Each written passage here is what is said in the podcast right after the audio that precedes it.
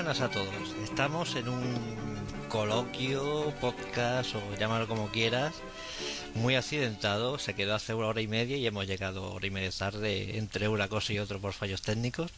Pero sí, por fin, después de un año y pico y hora y pico de fallos técnicos, hemos conseguido empezar a grabar el segundo podcast de Clan de más o menos. Bueno, se soy Arapa, que no me conozca, que no me conoce la mayoría, ¿qué coño? Y bueno, eh, conmigo tenemos a la parte mayor de Clan de Lan, o una gran parte. Como por ejemplo a nuestro amigo Granny, el mute. Hola, buena. Está quitado, creo. esperemos, esperemos. La primera en la frente, ¿eh? Hombre, te diré. Con la que armaste la otra vez. Bueno, eh, por otro lado también tenemos a nuestro amigo Dark Padawan. Hola Dark. Muy buenas noches, ya casi madrugadas. pues sí. Luego, eh, nuestro administrador eh, Jesús Gandalf. Muy buenas Jesús. Menos mal que hemos quedado un viernes. y por último, a nuestro desaparecido traductor eh, son tírala, mejor ¿cómo estás Son? bien bien y la culpa ha sido de Skype ¿eh? no no sí no lo veo claro ¿eh? de Skype de Google no me hay que decirlo porque desde que cambiaron el tema del canal de Google se la arma bien el pobre bueno fíjate pues- que habéis dejado vuestro podcast y todo Fíjate, fíjate cómo nos arma a nosotros. Bueno, pues esto surgió de, bueno, reunirnos otra vez y hablar un poco de esta nueva, uno de los temas que sería, por ejemplo, una, esta nueva ola de viejos RPG que han empezado otra vez con el fenómeno del Kickstarter, sobre todo. Entre ellos, pues eh, Divinity Original Sin, el Torment, que bueno, todavía no está ahora mismo en, en creación. Eh, eh, los pilares de, la eternidad, de Loro Sulima, Wasteland 2, es decir, estos series de juegos que actualmente pues o ya han salido, como en el caso de Divinity, en el cual Clan de Lampo hizo una traducción que la verdad es que hay que felicitarlos porque fue un grandísimo trabajo. Aquí tenemos a, a Dark Padawan, que fue el encargado del proyecto, y bueno, además de otros traductores y otro juego que por lo pues, no vamos a, a poder hablar directamente de ellos más que nada porque todavía no ni han salido ni siquiera, ¿no? Así que bueno, eh, ya que Wasteland 2 fue digamos el prim... estuvo entre ese y, y Divinity, ¿qué os parece si empezamos entre hablando de esos dos que digamos que son los que ahora mismo se ha podido jugar, ¿no? Porque el próximo que va a salir es eh, Pilares de la Eternidad que saldrá dentro de, no sé si un par de semanas, si no me equivoco, que no sé si era el 21 o 22 de, de marzo. Así que, eh, ya que lo habéis empezado, ¿qué habláis de estos juegos? No todos a la vez. Eso digo yo. Venga, Granny, ponte tú. Bueno, si hablamos del Wasteland, no, creo, ¿Puede ser el único que lo ha probado aquí? ¿O alguno más lo ha probado? Mm, sí, eh. tú has sido tú solo, sí. Ah, sí, bien. Tengo un monólogo aquí para mí, enterito. pues bueno, eh, la verdad que el juego, eh, igual que con el con el Divinity, da esa sensación de juegos de que jugamos en, en el 99, 2000, con el Baldur's, los primeros Fallout y ese para mí es el primer triunfo de, estos juegos, haber vuelto a sentir lo que hacía años que no, sentíamos con esos juegos. Eh, el problema que veo con Wasteland, que mm, tanto dinero que, ha tenido, no, no sé, no es un juego muy bugueado, tiene muchos fallos todavía. Eh, hace uno preguntarse si el Kickstarter al final tanto dinero vale la pena o no. Hombre, yo por ejemplo eh, sé de proyectos que he seguido de Kickstarter que sí es verdad que con menos dinero han salido muy bien. Y sí es verdad que una de las cosas, por ejemplo, que yo he visto que los proyectos que más dinero han cogido, no todos, pero por ahora en tema de videojuegos muchos, están defraudando por el hecho de que tienes mucho presupuesto, pero no termina bien la cosa como en teoría debería ser. Vamos a ver cómo acaba Pilar de la Eternidad, que se presenta dentro de poco, pero Waylando, por ejemplo, que es uno de los ejemplos, la verdad es que ha salido, yo escuché bastante críticas de que se esperaba otra cosa. No sé si también el hecho de que el trasfondo que tenía, pues la gente se esperaba mucho más, quieras o no, aunque se haya dicho hasta saciedad, un Fallout 3 clásico que, que un Wasteland. No sé si también eso tendrá mucho que ver. No sé qué opinaréis vosotros. Yo no sé si es que mm, yo como no lo he jugado todavía, no he tenido ni tiempo ni tal. No sé si el problema es más de estética o, es que parece parece un juego feo. No, sé si más que aparte de que tenga problemas o errores que de programación, que eso sí que no, no hay forma de, de, arreglarlo hasta que no se ponen a ello. Eh, a mí me da la sensación de ser un juego, como es un poco, no sé si es la paleta de colores, si, si, si es el motor, eh, da una sensación de, juego un poco amateur.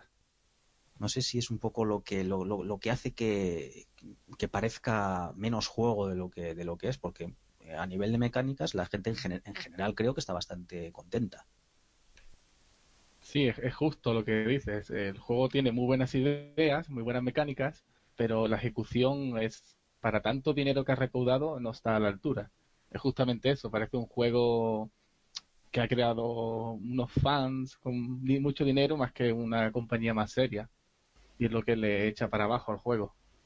Pero yo creo que también eso cuenta, el, era la segunda parte del Kickstarter. Es decir, todos estamos viendo que, que uno de los problemas que podría tener Kickstarter era, era que se creaba demasiada expectativa porque el juego realmente no, no estaba ni empezado, eran simplemente bocetos cuando, cuando la gente ponía pasta y, creaba expectativa y creaba gente que fan alrededor y mucho mucha rumorología, pero, pero luego si, si no conseguía eh, cumplir todos los objetivos, parecía que es que Peter Molyneux no era nadie en comparación con esta gente, pero, pero no sé. Eh, yo creo que también un poco es eso, el, las expectativas que tiene la gente con estos juegos, que se le, se le está poniendo demasiado alto el, escalafón con, respecto a otros juegos de, de otra empresa, que a lo mejor en realidad tienen incluso más presupuesto. Es que Kickstarter es un poco engañoso porque eh, un, yo no recuerdo ahora mismo cuánto, cuánto sacaron con Wasteland, que fue sobre 2 millones. Pues no lo sé, pero es que es eso. Eh, pero es muy poco dinero. Es decir, en realidad. Claro, es que eh, ves cualquier, cualquier desarrollo de estos de, de Kickstarter y, y, pues piden 200, 400, 800, un millón y ya parece que se suben a la barra.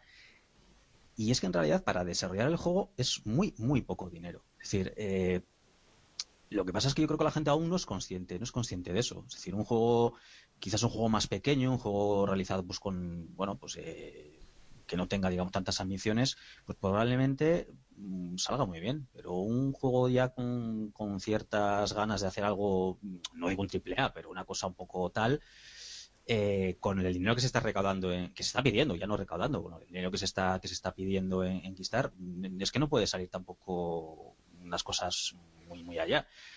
Y eso que, por ejemplo, Unity, que es el motor que utiliza casi todo Kiski, porque es muy barato. Porque como tuvieran que meterse, bueno, ahora los han empezado a regalar, pero hasta hace cuatro días no. Como tuvieran que meterse con el motor de Unreal o cosas así, eh, olvídate porque no, es que no tiene ni para empezar. Por eso que, en realidad es, también un poco, como está poniendo tu dinero, parece que eres un accionista del juego y le tienes, le tienes que poder exigir, pero no sé, realmente tampoco es, eh, les puedes pedir mucho más, porque parece que con lo que decía ahora, que que todos los juegos de Kickstarter están siendo un, fraude, pero no sé, tampoco lo veo así. Yo no lo veo fraude, a mí el Westland me gusta y bastante. Mm, pero creo que es la sensación que lo que dice Dark. Eh, eh, acabo de mirarlo, son 3 millones los que recaudó, más o menos, de dólares. Y claro, parece mucho, pero para los que no entendemos cuánto dinero es en un juego, eh, claro, nos parece mucho, pero realmente no es tanto. Hombre, eh, lo que pasa es que, claro, antes eh, apuntabais una cosa que es que es, que es cierta, que el, eh, en caso de Wasteland es que parte, partieron de cero. Es decir, mm, desarrollaron el juego con 3 millones. Y, y, en ese caso se nota que es, que es poca, entre comillas, poca cantidad para, para, desarrollarlo. Si os fijáis, por ejemplo, en el caso de Divinity, estéticamente, pues bueno, hay gente que no le gusta y tal, pero mm, el juego se ve mucho mejor terminado. ¿Por qué razón? Porque cuando Larian abre el, el Kickstart tenían mm, más o menos como un 40% del, por ciento del juego ya hecho. Es decir, mm, todo el dinero que pudieron sacar realmente el- era para mejorar, para meter eh, cosas a mayores. El- hay, en, en- esto de los Kickstarters hay, hay, hay algunos en los que se parte básicamente de cero y otros en los que sí hay trabajo hecho. Y luego a la hora de, del resultado final, en general sí se suele notar esto. ¿No pensáis también, a mí un poco también me, recuerda lo que ha pasado tantas veces, ¿no? Eh, yo, por ejemplo, que soy fan de, de Blizzard, se ve muchas veces con esa compañía que la gente se, bueno, eh, básicamente se, se quita los calzoncillos y las bragas y empiezas a lanzarlo a la compañía porque con Diablo 3 yo me acuerdo que, que eso era exagerado, la gente y luego salió el juego, no salió tan bien como la gente creía que iba a salir y bueno, eh, le llovieron hostias por todos lados, no siendo el juego tan malo y por otro- otra compañía como eran los antiguos de, que hicieron Diablo, ¿no? La saga Diablo que fueron Rooney Games con Torlight 2, la verdad es que desde mi punto de vista eh, se pasaron por el forra Diablo 3 y no sé, decir, la gente por ejemplo se esperaba mucho Diablo 3 y al final vieron que era un mal no, era tan bueno como la gente creía que iba a pens- eh, iba pensaba que iba a ser, ¿no? En cambio con Torlight 2, digamos que la gente decía, eso los creadores tal y cual tengo cierto, pero no tengo tanto tanto hype, ¿no? No creéis, yo creo que también pasa mucho en ese sentido aquí, ¿no? Es decir, la gente empieza a ver que una empresa va a hacer Wasteland 2. Eh, yo, por ejemplo, no, me encantan los Fallout, pero no sabía que existía ni siquiera un Wasteland 1. Luego eh, la gente empieza a, montarse sus películas como estamos viendo por ejemplo en Land con, con los pilares, con pilares, ¿no? Si eh, la gente se está pensando que eso va a ser una maravilla y hay que esperar a que, a que salga. Hasta que no salga no se puede decir si va a ser bien, bueno o malo. Yo creo que también eso juega mucho y mucho en contra del propio equipo que, que yo creo que jamás es imposible yo creo llegar a esas cotas de, de calidad que va a exigir la gente porque nos flipamos demasiado. Yo creo que también eso tiene Sí, mucho por eso, por eso es lo que yo decía antes, que, que es, el- es la segunda parte del Kickstarter, el, que el, eh, el proyecto empieza desde cero o medio cero, ponle un 40% con el, con el Divinity, pero el, el realmente el desarrollo empieza muy pronto a, a ver la luz y hay un proceso muy largo de eh, actualizaciones, vídeos, fotos, teaser ahora que son se ha puesto de moda el teaser y, y, la gente empieza a hacerse paranoias que a lo mejor pues no, no se cumple, es que es lógico. Yo creo que en el caso particular del, del Wasteland 2, que es el que estamos hablando ahora, ha habido tres, yo tal y como yo lo veo, ha habido tres factores que han contribuido a que no sea realmente lo que muchos se pensaban que iba a ser. Primero empezó eh, siendo, eh, fue uno de los primeros proyectos de renombre que salió en Kickstarter y la gente no conocía mucho la plataforma, no sabía muy bien cómo funcionaba. Se utilizó también un, un juego que es legendario dentro del mundo de los juegos de rol, eh, mm, eh, como el Wasteland, para atraer un poco la atención de la gente que invirtiera dinero en el proyecto. Y aparte, yo creo que también ver un juego desde mm, etapas muy, muy, muy tempranas del desarrollo hace que la, gente se genere expectativas eh, demasiado elevadas y que es, es prácticamente imposible o muy difícil cumplirlas. y yo creo que es lo que ha pasado en el caso del Wasteland 2. Se ha juntado un poco todo, que era el primer proyecto de renombre que había en Kickstarter, la gente no sabía lo que podía llegar a salir y lo que no podía llegar a salir, que prometieron que iba a ser una especie de secuela, de sucesor espiritual, que es una expresión muy famosa que ya conocemos todos y hemos usado muchas veces de un juego mítico y que aparte la gente lo ha empezado a ver desde momentos muy muy muy iniciales del desarrollo muy templan, muy tempranos y eso al final ha ido en su contra. Yo lo he probado poquito, lo poco que le he probado no me ha parecido para nada mal juego. No es desde luego una obra maestra, pero yo es que creo que cualquier persona que se esperara que un juego así fuera a ser una obra maestra, realmente tenía las expectativas un poco demasiado elevadas. Eh, pero yo creo que el tema de que, de que Westland fuera uno de los primeros juegos que salieron para, para Kickstarter, también, eh, entre comillas, digamos que jugó en su contra, porque teniendo a Brian Fargo detrás, a Inside, si hubiera salido en la época de, de Pillars of Eternity, yo creo que habría sacado más dinero, personalmente. Porque ya todo el mundo conocía Kickstarter y todo el mundo eh, daba dinero para cualquier juego, incluso que fuese cualquier chorrada. Sin embargo, cuando salió Westland era todavía, como decís, un poco territorio yermo y, no sé, pienso que, podía haber sacado más dinero. Claro, pero por eso yo me refiero más a, lo que son expectativas de los, de los compradores potenciales que, dinero recaudado. O sea, seguramente jugó en su contra en cuanto a dinero porque Kickstarter no era una plataforma tan conocida y tan popular como lo fue después, sobre todo con el Numenera y con el Pillars of Eternity.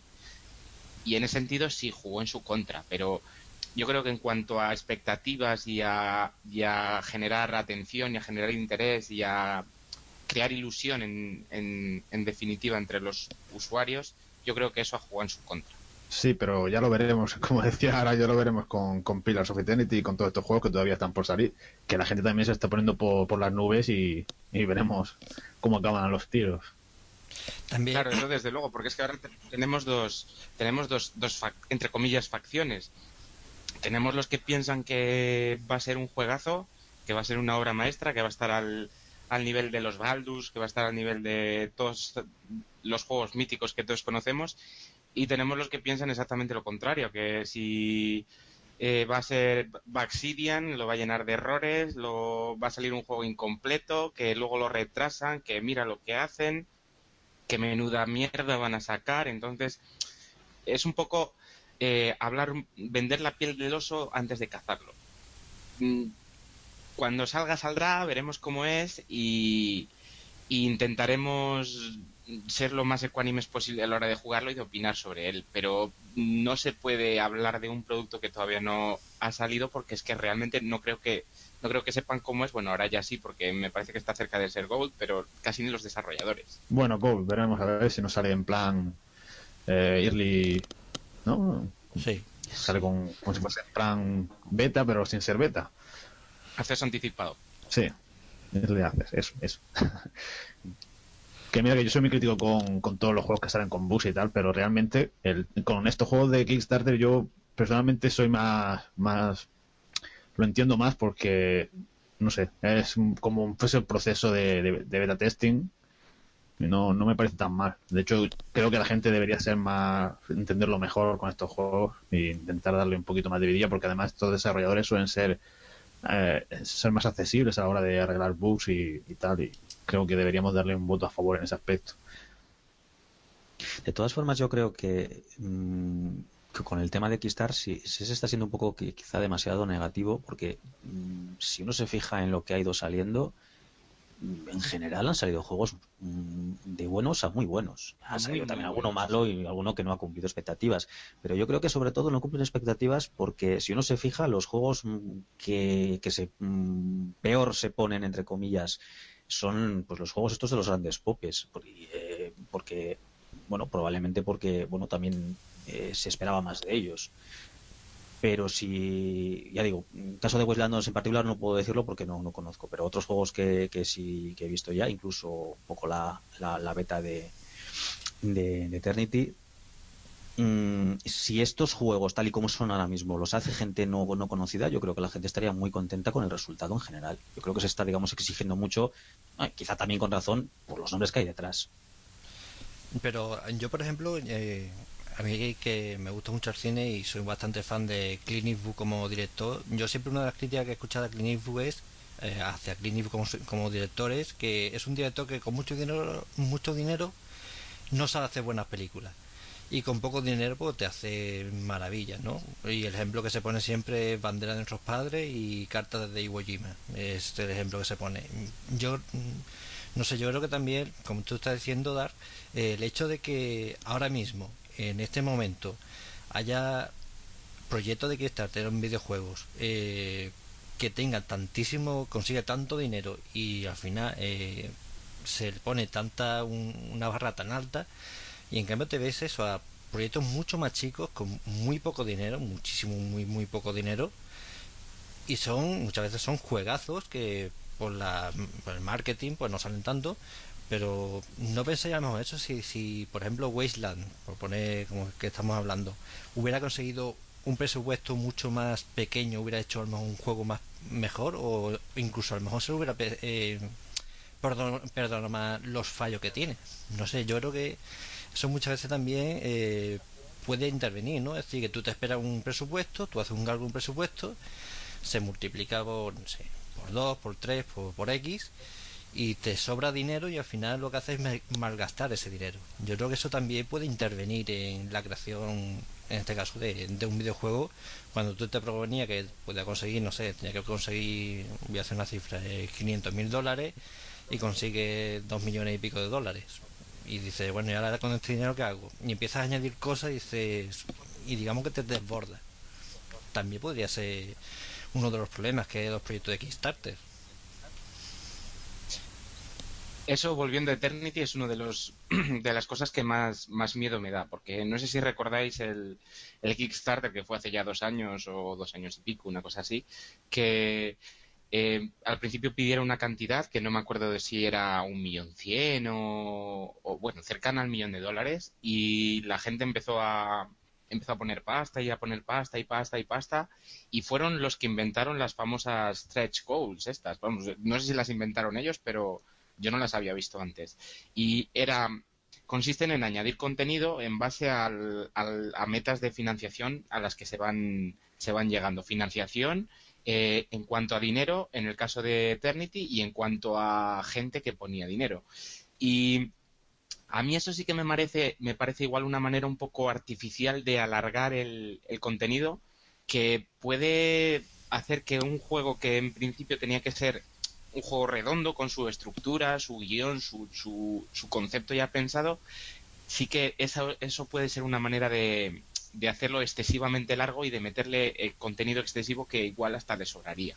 Mira, yo por ejemplo conozco al que fue uno de los community managers, que fue de Numaten Gate para Loro Sulima. Eh, vamos, es un, es un usuario de, de Glandeland, eh, Big Walls, creo que era el, el nombre de este usuario y yo lo conozco desde hace años, desde que, éramos, desde que era chico y hablando con él, eh, porque él es de, digamos, de relaciones, fue relaciones públicas de ellos y hablando un día con él así del tema de, porque se metieron en Kickstarter y en la plataforma equivalente a Kickstarter pero de en España, que creo que se llama Lanzados, creo que fue en Lanzados. Y... Lánzanos. o Lánzanos, algo así, sí. Y hablando del tema de los, como tú has dicho Jesús, de, los objetivos, y me dijo, no, no, si es que llegue o no llegue esos objetivos, lo van a cumplir. Pero es, un aliciente. Pero ellos lo van a, cumplir. Ellos tienen pensado cumplirlo y hacerlo en el juego. Pero es un aliciente para que la gente ponga más dinero. Hombre, en el caso de ellos es posible, eh, pero sí es verdad que se nota en algunos proyectos que estos, estos objetivos, digamos, adicionales eh, están puestos como cebo y no están muy pensados. Y no están muy pensados porque hay, algunos casos en los que eh, esos objetivos son tan ambiciosos que mm, probablemente se saldrían de todo presupuesto que ellos estuvieran planteados en principio. Entonces tienen que reescribir en algunos casos escribir historia, eh, tienen, que, tienen que saber que, eso les lleva seis meses a mayores de, tiempo de desarrollo. Eh, a mí no me gustan. Yo, yo sí que es verdad que, preferiría que desde un primer momento planteasen el juego que quieren hacer y punto pelota. Es decir, empezar a meter, oye, si llegamos 100.000 euros, eh, 100.000 dólares más, eh, le hacemos no sé qué. Mira, chico, es decir, si tú tienes el juego más o menos pensado, le estás metiendo añadidos un poco o, son un poco absurdos en plan un, nuevo compañero pues, o, son cosas tan tan grandes yo creo que fue el Eternity no el que empezaron a hablar de a ver hasta qué profundidad digamos de una mazmorra gigantesca. Yo creo que fueron lo que fueron sí, La, mazmorra de los caminos infinitos o algo así lo traducirán. Sí, The Dungeon of Endless Paths es. Vamos unos DLC inversos no unos DLC antes de tiempo realmente. Yo, yo creo que más que DLC son Sí. pegotes o no sé, ya veremos cómo queda, pero es que es, es una cosa que se ve que es absolutamente artificial y es lo que decía ahora Dark, que es que se, se nota que está fuera del concepto inicial del juego, que lo han puesto después como un aliciente y es no sé hasta qué punto puede llegar a ser un añadido o un parche. Y Pero que también considero que es engañoso un poco lo que decía Arak de, de si, si mi objetivo de desarrollar el juego es un millón de dólares y resulta que consigues tres veces más, eh, ¿qué significa? ¿Que el juego va a ser mucho mejor o no tienes por qué hacerte esa, esa idea en la cabeza de que porque hayas conseguido el triple va a ser el triple de bueno de lo que era antes? Realmente va a ser el mismo juego. Si le he añadido tres chorradas, lo que decís, pues son tres chorradas que tampoco van a hacer que el juego sea mejor ni peor. de Wasteland 2 el tema de la traducción al español al final realmente lo han hecho gente, decir, usuarios, eh, no me acuerdo ahora mismo, eh, uno que está en Glandeland que ha participado en ello y ha sido quien lo ha hecho, no ha sido la propia empresa. Y, de- y- y han conseguido esa cantidad de que dinero. una paliza. Sigue Dark. No, ah, sí, no, perdona, no, estaba pensando lo que iba a decir. Eh, que estaba comentando que, por ejemplo, que, que iba a volver otra vez a, a poner de nuevo de lo que comentaba ahora hace un momento Song. de, eh, pongo de nuevo el ejemplo de, de- de Divinity, eh, en el que ellos, cuando prácticamente doblan el presupuesto del- de lo que pedían originalmente, eh, tiempo después eh, sacaron un vídeo en el que se veía el juego original y eh, el juego ya, digamos, terminado. Y lo que se veía básicamente era, eran capas de, digamos, de gráficos, efectos climáticos, cosas así. Pero, ya- pero se veía que el juego básico estaba ahí. Es decir, habían aprovechado ese, ese dinero para darle una, digamos, mayor calidad gráfica. Es decir, habían hecho un apaño técnico. Entonces, eh, ahí se ve un, un- buen ejemplo de cómo decir, bueno, pues vale, eh, obtenemos más dinero, pues no nos volvemos locos, digamos, duplicando el tamaño del mundo, sino que lo invertimos en lo que tenemos hecho o en lo que pretendemos hacer y, digamos, le damos una, una mayor, una mayor calidad.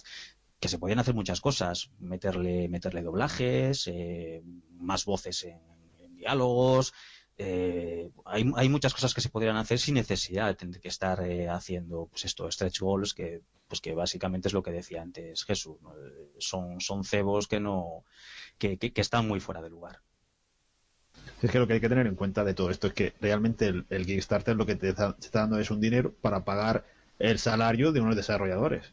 Si, si les dan más dinero, lo único que puedes hacer es eh, expandir el año de trabajo que te va a costar desarrollar un juego en un año y medio, por ejemplo. Y, y en medio año más no vas a hacer no vas a hacer algo realmente sorprendente con respecto a lo que ya tenías. Que Tampoco es Por ejemplo, eh, Triumph Studio, eh, los creadores de los Overlock y, los, y el Age of Wonders, cuando estaban haciendo el, el Age of Wonders 3, mu- les preguntaron en su momento, eh, la gente le preguntó, oye, ¿vaya a estar en Kickstarter? Porque es un, es un, estudio pequeño, independiente, no tenía, digamos, nadie detrás gordo, bueno, gordo. Tenía detrás, la quien había dado dinero para hacer el Age of Wonders 3 es el creador de Minecraft. Así, eh, él ha sido quien ha dado el dinero y ellos lo dijeron y dicen, hombre, ahora mismo mm, no tenemos por qué eh, la obligación de entrar en Kickstarter, pero no sabemos si, en un si antes de terminar el juego tendremos que entrar para conseguir financiación adicional, ¿no?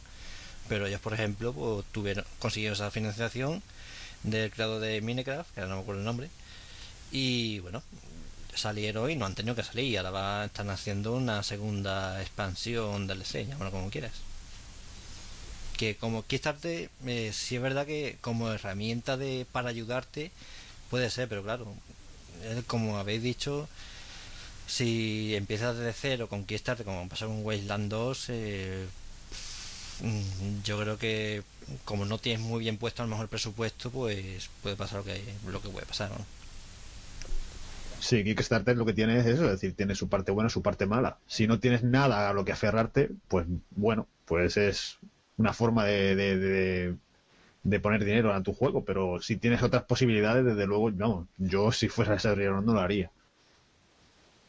Sí, pero si no habría, si no hubiera Kickstarter, tendríamos estos juegos de los que Sí, estamos porque- hablando ahora. Sí, es lo que te digo, que si, si no tienes nada, Vale, estupendo. está claro que es una forma de, sobre todo para gente independiente, de desarrollar cosas e ideas que tengas, pero si tienes, como, como decía Arax, si tienes a, a Notch detrás para poder tu, ponerte la pasta que necesitas, pues ¿para qué te vas a meter en estos fregados? Que después lo que pasa es esto, que, la gente se, se empieza a, montar sus propios juegos en, la cabeza y no cumple expectativas y, y te bombardean a críticas.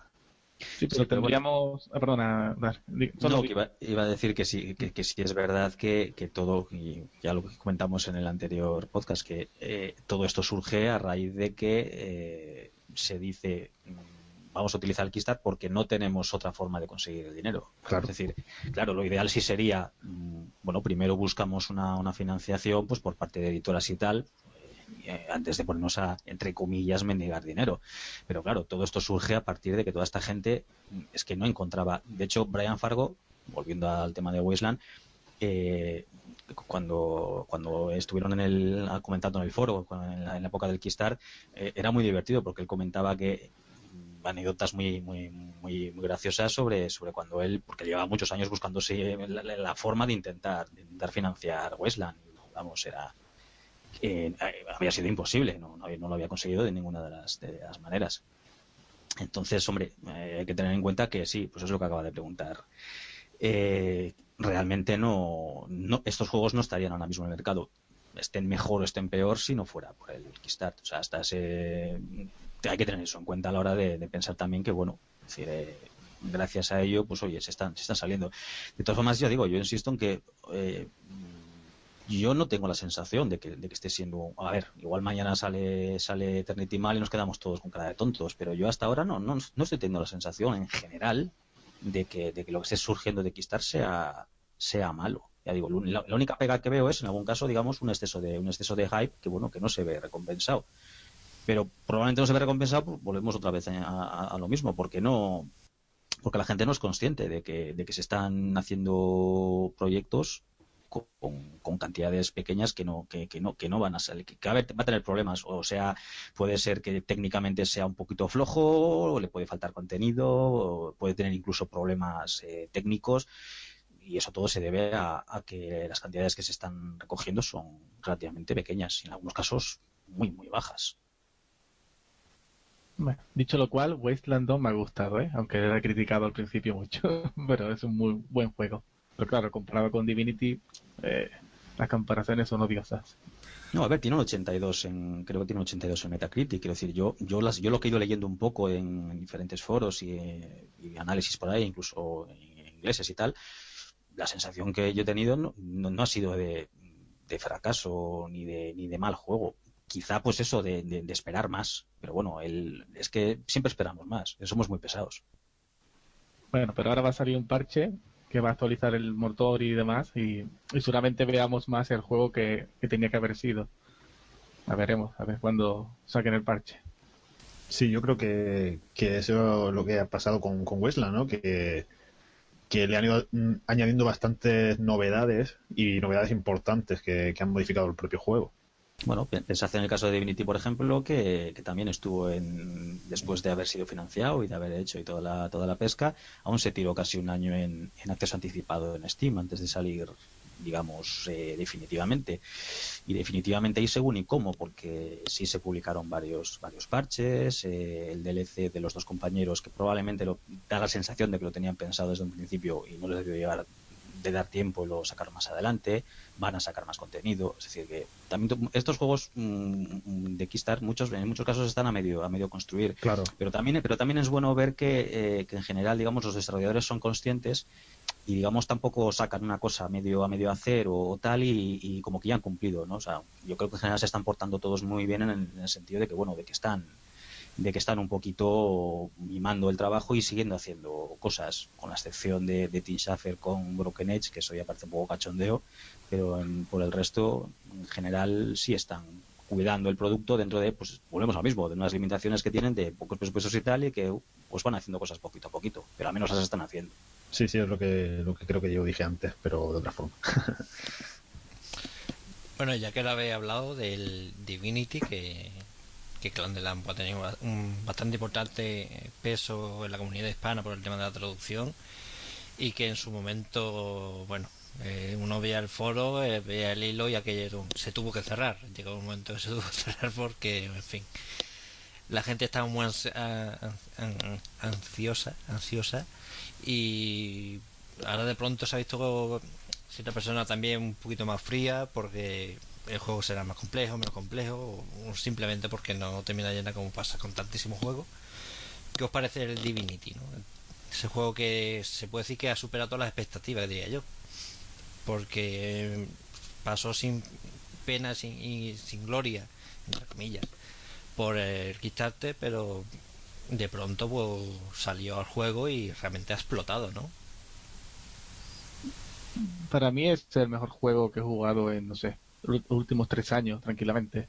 Y es lo que dice, justo. Yo puse dinero para el Pillars, para el nuevo Torment, y luego fue como, bueno, y este Divinity pondré también, no sé, como no pensando que iba a estar a la altura de, de otros dos, y ahora creo que va a ser difícil que los otros estén a la altura del Divinity, porque me parece un juegazo con sus errores, como la economía rota y demás, pero es un juego de mucho, mucho nivel. A mí me encanta, vamos. Sí, pero el tema de la economía rota, yo creo que los juegos de rol, yo me parece que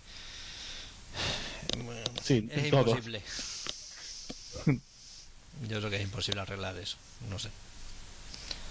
Pero bueno, la Pero bueno, de todas formas, yo creo que yo creo que el Arian ya tenía un pequeño currículum detrás de, de no hacer ruido y sin embargo ir sacando fans y, y bueno, pues hasta que ha llegado. No, sí, yo siempre la verdad es que siempre lo que tú dices, yo tampoco lo he escuchado mucho y si es verdad que entre un proyecto y otro siempre va destacando a poquito a poco. Al final digamos que son lo lo mejor muchas veces para el tema de para nosotros, ¿no? Para los, para los jugadores que haya empresas pequeñas pero que se esfuercen y bueno, que hagan cosas que nos gusten. Y la verdad que con como decía, como decías antes de, de Torchlight, Torchlight el- la primera parte era un juego que no era, no era mal juego, pero sí que era bastante repetitivo. Y sin embargo, el segundo, pues parece que también ha, ha sorprendido a bastante gente. Y es por eso, porque a lo, a lo mejor nadie se espera nada y, y ahí, ahí lo tienes. y sobre es todo que también creo que estamos estamos en un momento en el que tampoco es tan importante, sobre todo en cierto tipo de juegos, como por ejemplo mm, los juegos de rol, que son los que a nosotros nos, nos gustan más. No es no me parece que sea tan caro desarrollar un juego de rol bueno como desarrollar juegos buenos en otro tipo de géneros, porque no creo que pidamos lo mismo que piden otros jugadores de otros géneros. A nosotros nos interesan juegos que tengan una buena historia, que estén bien hechos, que no tengan errores y tampoco vamos a exigir gráficos de, de última generación, que si efectos por doquier, si texturas y historias. A nosotros nos gustan juegos que cumplan con las expectativas, juegos que sean entretenidos, que nos tengan entretenidos muchas horas. Y para mí Divinity es, un, es uno de los ejemplos más claros. Es un juego que realmente en cuanto a tamaño de, de mapa no tiene un tamaño exagerado, pero luego eh, tiene está muy bien aprovechado y, y ahí se nota que lo han hecho con el dinero que tenían disponible pero que lo han aprovechado bien. Y esto viene un poco también al hilo de lo que comentábamos antes con, con respecto a Pillars y lo que decía yo que era lo que me daba un poquito de miedo con respecto a cómo quedará cuando lo publiquen porque mm, un- eh, a veces haces un juego demasiado grande intentas abarcar tanto que no aprietas y no te queda una experiencia redonda como como las que no las que como otras por, por ejemplo el caso de Divinity. Hombre, eh, yo por lo que he estado viendo, bueno, eh, realmente lo de abarcar mucho y no apretar, yo creo que se ve todo, todo todos los días. Eh, sobre todo en el tema de los videojuegos. No sé, yo, por, por ejemplo, ¿De Elder Scrolls, por ejemplo? Hombre, yo no lo he probado, pero sí es verdad que eh, me acuerdo en la quedada que multidinaria que hicimos Granny, yo y, y Leira. y hablando con Granny me decía que, hablando del Oblivion y eso, yo qué sé, que, y luego escuchando cosas y viendo cosas, sí es verdad que sí, se, juegos que pretendan mucho y después están vacíos.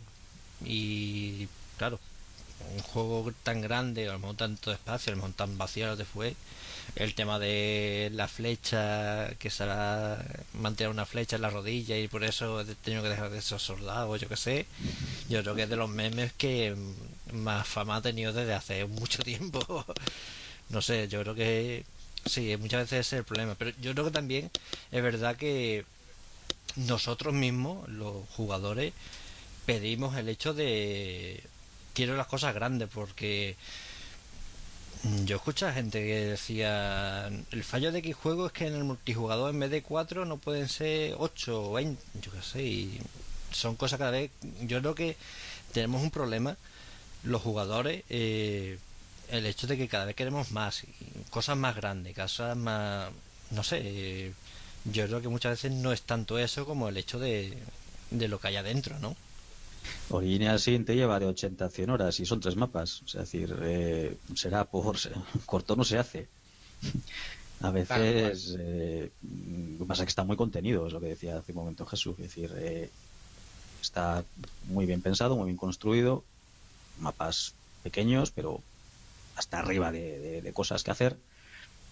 Y en ese sentido, pues dices, bueno, mira, no, tengo necesidad de hacer un mapeado gigantesco para para que después eh, no haya juego. Sí, porque para que esté vacío, pues es un poco absurdo. O sea, en ese sentido, yo sí estoy. A ver, mm, reconozco que tiene sus problemas, básicamente técnicos, pero bueno, alguna cosita tiene.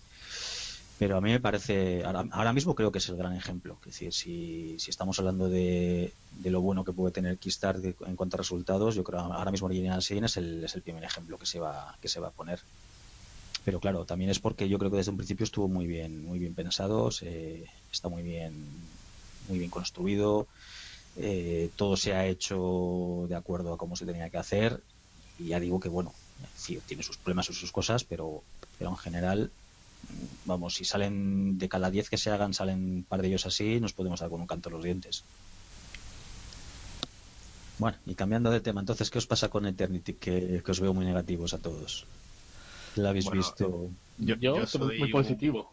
yo soy un crítico de Obsidian, así que yo no puedo decir nada. yo, negativo no, ¿eh? Yo realista. Y cuando salga veremos.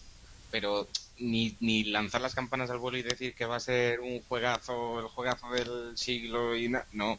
Ni decir que es una mierda pincha en un palo. Simplemente esperar que hagan el juego, que lo saquen. Cuando lo saquen opinamos. Porque nos gusta mucho opinar de las cosas sin saberlas y sin, sin saber exactamente cómo va a quedar. que si ahora mismo había un post en el foro que si Baldur's Gate tenía 200 mapas, eh, Icewind Dale no sé cuántos y, y Pillars of Eternity el, doble. Si es que no es cuestión de, cuántos mapas tenga, es cuestión de que estén bien hechos.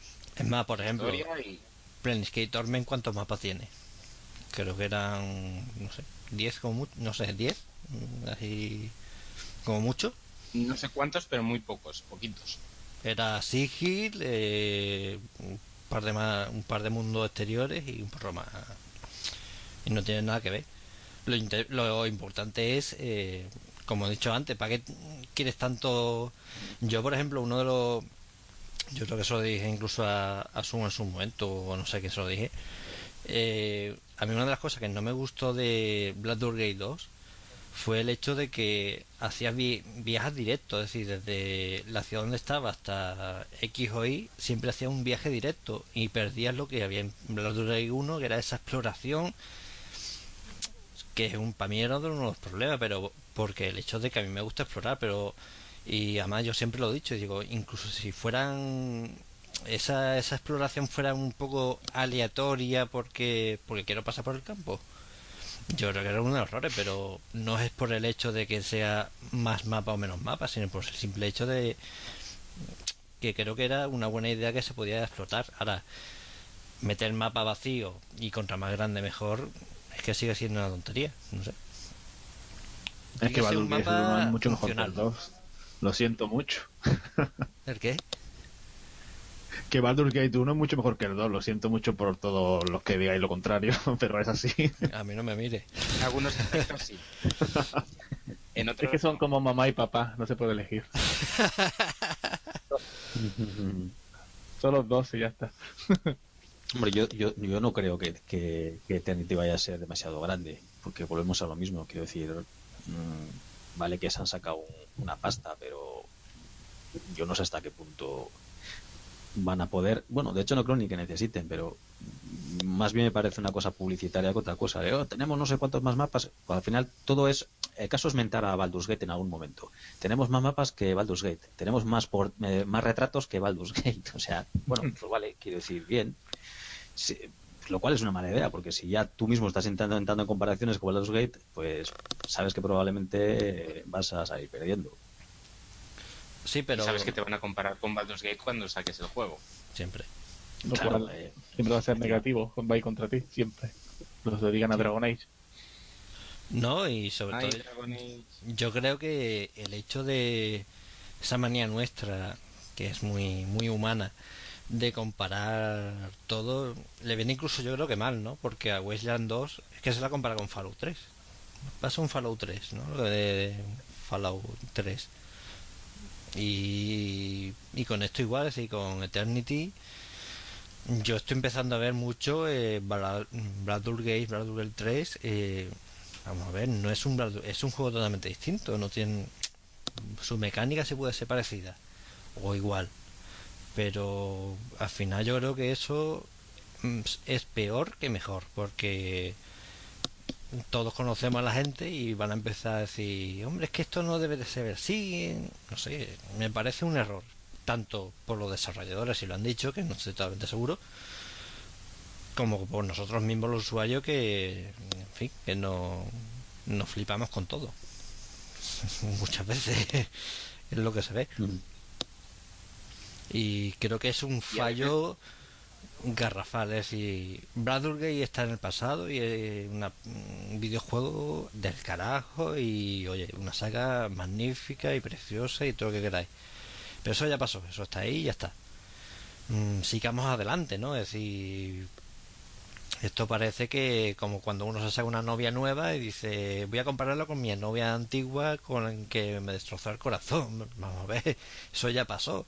Si no compares nada, porque si no, mal vamos. Si algo totalmente distinto, hay que ir con esa mentalidad, es una cosa totalmente distinta, es nueva, tendrá sus errores, porque Baldur's Gate tiene sus errores y sus fallos, tendrá sus aciertos, que no tendrá el otro y ya está, pero y ya con la mentalidad preparada de oye, esto va a ser un Baldur's Gate 3, que es lo que yo por lo menos estoy viendo, en este caso en el foro, en Clandelang, que mucha gente dice, oh, tal y cual.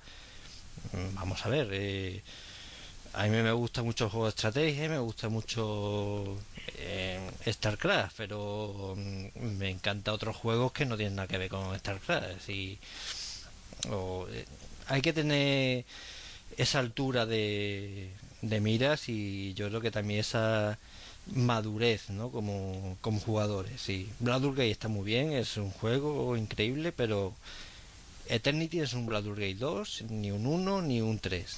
Es Eternity. Tendrá sus cosas parecidas y distintas. Pero yo creo que eso al final eh, va en contra suya. Nos llamó la atención en estos días en el foro que se comentaba mucho, salió una, una- había un, pequeño debate con respecto a, a la forma de, obtener puntos de experiencia con respecto a, a Eternity. A mí me, me me llamó la atención porque no, no he visto cuál es el problema. Luego comento el porqué, pero bueno, comentar alguna cosita sobre eso si habéis, si habéis visto algo en el, en el foro. Es original, eh, pero es que realmente hasta que no veamos cómo están pensadas las misiones y es hablar por hablar realmente. Que no tengan experiencia por matar enemigos no significa no va a hacer nada malo, siempre que el juego esté orientado a dar distintas soluciones a las misiones. Yo, mira, eh, con el tema de, del podcast que yo en- tengo, tenía, no sé cómo decirlo, eh, a nosotros nos enviaron el junio, julio, en julio creo que fue, eh, Numatian Games nos, nos mandó la- una clave para Loro Sullivan. Y yo me puse a jugarlo. Me puse a jugarlo hasta que yo pues, paré, no pude avanzar más porque el mapa no podía más. Eh, la cosa es que de esto que leyendo en las típicas actualizaciones sus noticias me, y leo mm, hemos hemos eh, aumentado el nivel que se puede llegar con el mon, con el sacerdote y con el mago al cuarenta y pico y yo me quedé así callado bueno callado pensando digo vamos a ver mm, yo no puedo avanzar más eh, me quieres decir que hay gente que ha llegado a este nivel únicamente matando monstruos. Es decir, se ha llevado, no sé, 100 mm, horas, eh, no, 100 no, pero 50 horas matando monstruos solamente, sin de historia. Y así ha subido nivel hasta el máximo. Mm, hombre. Bueno, no te extrañe. Exactamente, no, me extraña. Pero la cosa es que, en plan, entiendo en ese sentido que, haya alguien, en el caso de Eternity, que diga, oye, pues eso lo, lo limito y me parece bien. La verdad me parece muy bien porque si es verdad que actualmente, y yo creo que nos pasa, que pasa mucho, eh, no nos gusta nos gusta avanzar en el tema de la experiencia sobre todo con luchar. Es decir, uno de los fallos de ese juego, del Oro Sulima, es que tienes que limpiar la zona para conseguir nivel. Hombre, y con el tema ese de Eternity, la que ha liado, yo no lo veo mal. Creo que es una experiencia distinta. Y al final al cabo, cuando tú juegas un videojuego, lo bueno es que sean cosas nuevas, cosas distintas. Después nos quedamos de que no hay eh, originalidad. Bueno, pues aquí yo creo que es una cosa más o menos original. Puede que no sea totalmente nueva, pero oye, ¿por qué no? Mm, es para probarlo, ¿no? Eh, hay que verlo y en ese sentido eh, no lo veo mal, la verdad. No sé si habéis jugado vosotros a, juegos de rol de mesa. Pues bueno, depende del, depende del máster y depende del juego y tal, pues la experiencia no te la dan por, por combatir, te dan por terminar objetivos o por, por hacer ciertos logros que no tienen que ver con, el combate. Así que bueno, es una supongo que se habrá adaptado un poco de, la idea habrá venido de ahí. Yo creo que el tema de la experiencia de Pillars of Eternity es un poco una controversia que viene a raíz de que el juego eh, es un sucesor espiritual de Baldur's Gate y, todos estos. Porque en Baldur's Gate nos daban puntos de experiencia por matar bichos.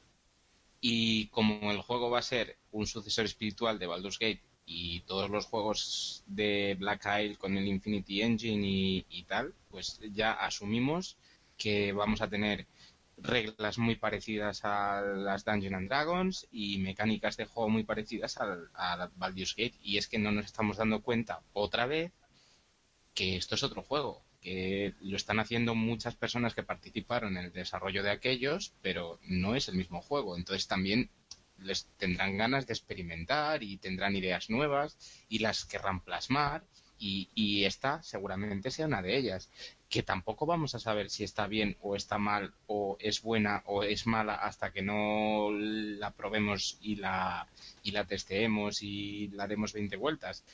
Pero es una idea nueva, tampoco tiene por qué ser ni buena ni mala antes de probarla. Y es lo que mucha gente está, está haciendo ahora, está decidiendo si la idea es buena o es mala sin siquiera saber cómo está implementada y, hasta qué nivel va a afectar a la, a la forma de jugar el juego.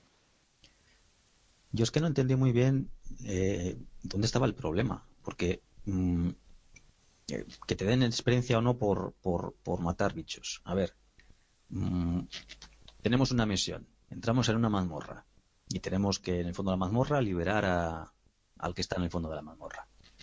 Tenemos dos opciones.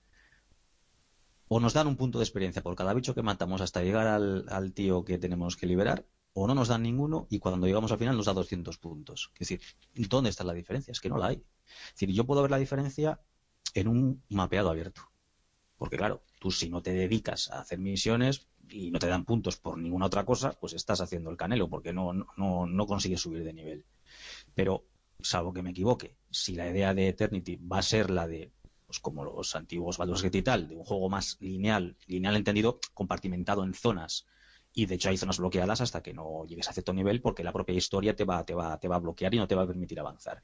Si eso va a ser así, que yo mm, la sensación que he tenido es que si va a ser así, yo es que no veo diferencia real. Es decir, si los puntos de experiencia te los van a dar igual. Lo que no mm, hombre, claro, otra cosa es que digas, entro en la mazmorra, me pulo media mazmorra y tiro para atrás. Sí, bueno, pero es decir, ¿y eso para qué lo haces? Para al final la, la idea que es conseguir subir de nivel un poquito antes de tiempo para que te cueste menos. Hombre, si eso si, eso lo tienes que hacer es que hay, es que hay un error de calibración en, la experiencia y en, la subida de niveles y, de, y de dificultad en el juego. Si no lo tienes que hacer, pero lo haces tú porque quieres, estás entre comillas haciendo trampa, estás intentando ser más fuerte antes de tiempo. Pero no es un error del juego, es que tú estás intentando, bueno, pues eh, mejorar cuando el juego no está pensado para ello. Eso, por ejemplo, que tú dices, pues- Dark, eh, es lo que pasa en el Lord Silima. Es decir, en ese juego te obliga a levear toda la zona hasta que se acaben los enemigos, los enemigos para poder continuar con el juego, porque si no es imposible. Y por ejemplo hay una opción que yo por ahora es la única que he encontrado, en que te da la opción para conseguir un objeto de luchar contra el personaje, que es muy fuerte y te dará muchísima experiencia, o convencerle de qué forma. Eh, y al final, yo por ejemplo, eh, opté por eh, convencer de otra forma, no luchar con él, pero es lo que tú dices, si, si el juego al final, si a la fuerza hay que luchar en un juego de rol, que lo que en teoría lo que tú buscas es que te dé oportunidades, diversidad de opciones para poder seguir adelante, mm, hay ciertos fallos. Es que es así que si el juego te obliga a estar farmeando, es que la curva de dificultad no está bien calibrada. Un fallo en muchos juegos, no sé, me acuerdo de los Final Fantasy que tienes que tirarte horas dando vueltas en el mapa buscando monstruos para subir y subir. Una manera un poco artificial de alargar, el juego y es un fallo realmente del sistema de dificultad. Pero es lo que decía Dar, eh, si el juego te va a dar dos opciones de completar la mazmorra, eh, que te dé la, experiencia la misma, sea una u otra, simplemente. El problema está en que solo te dé experiencia por matar monstruos y no te dé experiencia por evitar el combate y llegar a tu destino. Es que a mí hasta cierto punto que te den experiencia por matar monstruos me parece una manera de simplificar un poco la mecánica del juego no soy muy no estoy muy puesto en los juegos online masivos estos pero me parece una forma muy multiplayer de, subir de experiencia y no me parece no me parece que sea justo en el sentido de no, no tienes no tienes realmente toda la experiencia que te quiere dar el juego si te dedicas a matar monstruos, a hacerte fortísimo y luego cuando te tienes que enfrentar, a enfrentar a los rivales duros ya eres tú más fuerte que ellos. Pues pierde para mí gran parte del aliciente que, el juego tendría de otra manera, pero también es cuestión de gustos, me, parece. Hombre, yo entiendo que quien se queja es porque probablemente diga, a ver, mm, ¿qué recompensa obtengo entonces por, por, por, estar matando a tanto a tanto bicharraco si no si no consigo de si no me dan nada realmente por por ello pero pero creo yo creo que ese es el ese es el error de planteamiento que es que sí te dan lo que pasa es que no te dan esos puntos de inmediato porque tú salvo que, ya te digo, te pongan un mapeado vacío pero con bichos, pues para que pases el tiempo, que para mí eso es un error. Pero si lo que te hacen es, no, es que tú estás aquí porque tienes que llegar a tal sitio, pues para hacer tal cosa. Y entre medias te ponemos a unos enemigos, entonces, digamos, tu recompensa es que esos enemigos te están bloqueando el camino y entonces los vas eliminando pues para ir avanzando poco a poco. Y cuando llegas al final, pues te dan un, un número mayor de puntos de experiencia que, digamos, resumen todo lo que has hecho. ¿Vale? Es decir, mm, te puede gustar más una opción que la otra, pues porque tienes sensación de que obtienes puntos antes, pero a la hora de la verdad en realidad no, no, no, has conseguido ninguna ni puntos de más. Es decir, por eso digo que, bueno, es lo que dice Jesús, habrá que ver cómo lo hacen, pero yo la idea que, que creo que quieren implementar a mí me parece bastante lógica. Es decir, te darán X puntos y en cierto modo el hecho de que no te estén dando puntos intermedios, por decirlo de alguna forma, no más, sino intermedios, porque si no luego te darían menos, mm, lo que, lo que va a hacer es, mm, bueno, mm, indicarte, de, en cierto modo, que eh, si haces las misiones de una manera diferente, por ejemplo, pues yo que sé, pues vas de sigilo durante todo ese camino porque no te apetece en ese momento andar dándote de leches con tantos bichos, al final tendrás los mismos puntos de experiencia que si realmente eh, pues eh, te has dedicado a combatir. Y entonces, bueno, podrás jugar de varias formas. a, mí, a mí en general es que me parece incluso hasta mejor idea. Yo creo que también estamos un poco mal acostumbrados ya al tema de, de la violencia en el sentido de Mira, por ejemplo, Diablo 3, un Torchlight, que son es matar monstruos y ya está. Yo creo que está, o un shooter, no un, no sé, un, real, ¿no? yo creo que estamos mal acostumbrados a ese sentido, porque yo recuerdo en su momento, hace bastante años, ahora hay poquitas, pero hay alguna que otra, eh, el tema de, por ejemplo, de las, eh, las aventuras conversacionales, ¿no? Esa, esos videojuegos que eran básicamente era leer, leer, leer y escribir algo. Yo creo que estamos eh, mal acostumbrados al hecho de que si un videojuego ya no pegas tiros o matas o esto o lo otro, ya no es divertido. Mm, también me da esa sensación. Es más, por ejemplo, yo recuerdo eh, PlayStation eh, Torment, ¿no? Y hablando con un amigo, y me no lo había jugado él, lo típico, ¿no? Eh, tiene 6 años menos que yo, eh, que, yo que tengo 30 ya, 31, para 32, y me decía, no, pues yo me quiero hacer en el Planescape me quiero hacer un guerrero, y, yo le dije, hombre, un guerrero en el Planescape no te sirve mucho, porque realmente lo importante es, sobre todo es recordar, ¿no? Y un guerrero, pues lo que tienes que ponerle mucha fuerza y bueno, va, al final vas a, recordar poco ese método. Y al final es que todavía no lo ha jugado y lleva no sé cuántos años con el juego ahí y todavía no lo ha jugado. Porque es en plan, hombre, es que si entonces si me tengo que hacer mago que usa más la inteligencia tal y cual y, y al final tampoco voy a luchar mucho, yo creo que también es eso eh, interviene mucho. El hecho de que tengamos un juego y que nos den la posibilidad de no matar nada, ni esto lo otro, veámoslo. Es decir, por ejemplo, eh, juegos como eh, Deus no, Deus no, el 10 creo que era, eh, no se ve mucho.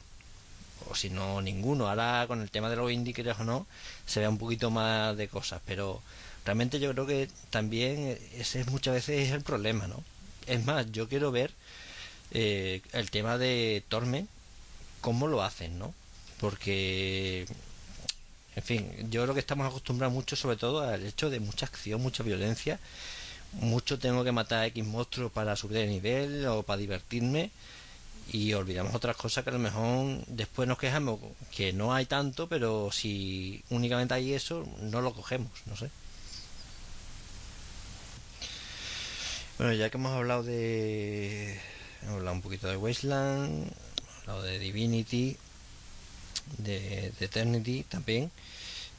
Mm, de Torment, que digamos que de estos videojuegos de viejo, viejo RPG, o RPG, también se puede decir. Mm, el más lejano, si no me equivoco, bueno, creo que también hay un par más por ahí, que por ejemplo creo que su eh, ha dado dinero para uno de ellos que para uno de última o un sucesor espiritual de última no sé qué si no me equivoco. Sí el Shroud de Avatar. Sí pero ese le queda todavía bastante ¿no? también.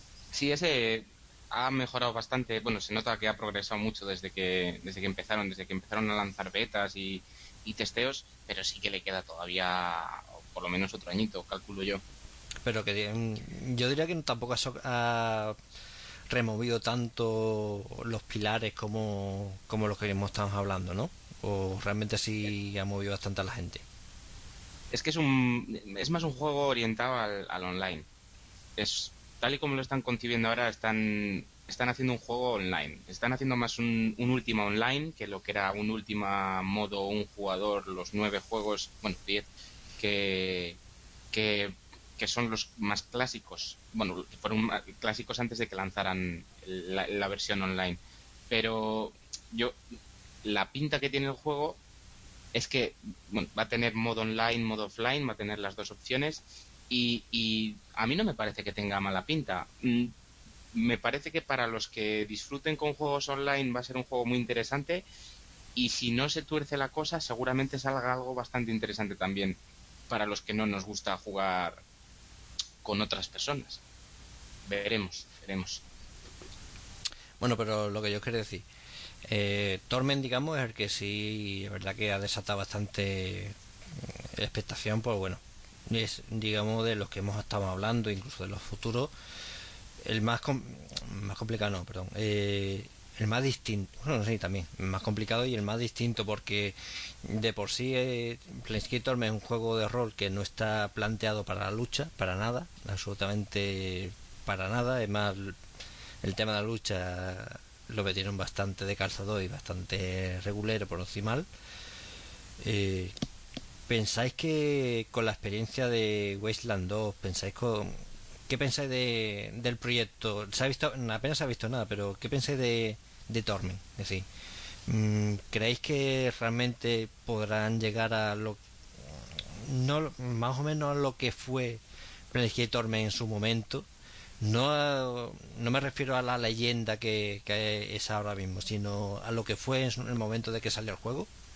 ¿O qué pensáis sobre ello? Porque realmente es un tema bastante interesante por el hecho de que se centra totalmente eh, en una cosa que no es lucha en teoría, o la mayor parte en teoría no va a ser lucha. Incluso eh, si la cosa sale bien y si la historia realmente es bien y por lo poco que he leído yo parece que va a ser así, no es en plan de somos el salvador del mundo. ¿Qué pensáis sobre ello? Bueno, lo que pasa es que no se sabe realmente lo que lo que van a hacer. No, no hay mucha información y, y más que nada imaginamos o suponemos porque lleva el nombre que lleva. Ahora, lo que vayan a hacer al final, pues eh, no se sabe. Hombre, sí es cierto que si, si Kickstarter puede servir para, para, una cosa es precisamente para poder hacer un poco un juego más arriesgado y hacer un, un, nuevo Planescape Torment, pues eh, sin duda que es un concepto más arriesgado que, que un RPG, digamos, más, más comercial. Eh, pero ya digo, mm, ahora mismo es difícil saber lo que, lo que tienen pensado, pensado hacer, más allá de lo que podemos suponer por, por su nombre. Lo que está claro, seguro, es que el nombre le va, le va a pesar mucho. Sí, eso sí. es, lo mismo que venimos hablando de, de, de Pillars of Eternity y de Wasteland 2, que por cierto, antes hablábamos de que muchos lo comparaban con Fallout 3 y es que Wasteland y Fallout son juegos completamente, bueno, completamente distintos, pero son juegos distintos, no tienen no tienen demasiado parecido y la, para mí la comparación entre Wasteland 2 y Fallout 3 pues tampoco tiene mucho sentido, mucho menos después de que Fallout 3 lo cogiera Bethesda y hiciera con él lo que hizo.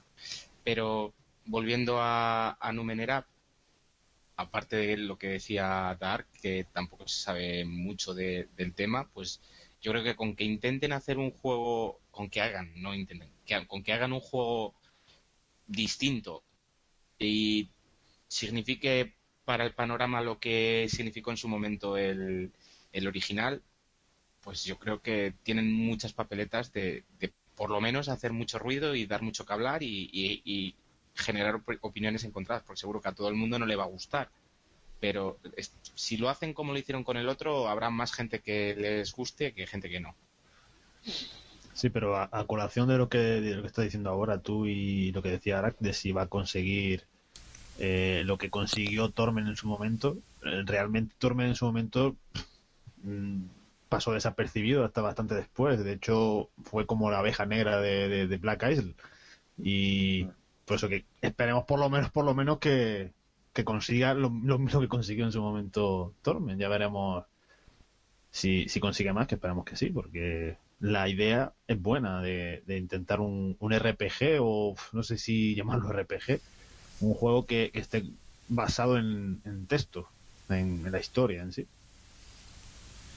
Sí, la, yo creo que también una de las cosas buenas que tenía Planescape aparte de lo que tú dices, un, es el hecho de que, mm, no sé, yo por ejemplo estoy un poco cansado de ser el puto salvador del mundo. Es decir, ¿cuánto mundo hemos salvado? 25 millones. Es decir, siempre somos el salvador del mundo.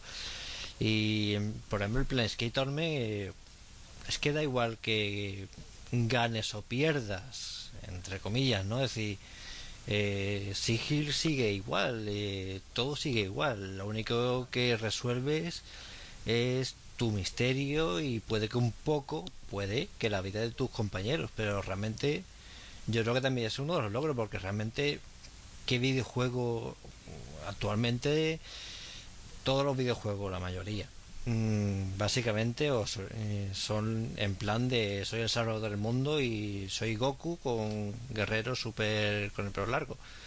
es decir, al final eh, eso cansa. Es decir, llega un momento que cansa, a mí me llega un momento que me cansa porque siempre es igual, eres el héroe, está el malo muy malo, el bueno muy bueno y los grises que están por ahí y vas a salvar el mundo. De una forma u otra la vas a salvar. Y yo creo que también tenemos una eh, sobre, sobredosis de ese tipo de, de historias, de salvadores importantes y universales cuando la realidad no es así. Es decir, cuando hay muchas veces las historias más pequeñas son muchas veces mucho más importantes y mucho más emocionantes para nosotros eh, que esas grandes epicidades que al final, bueno, pues te pones a profundizar un poco y son un poquito vacías. A mí me gusta la Gothic porque básicamente lo que tienes que hacer es salir del talego.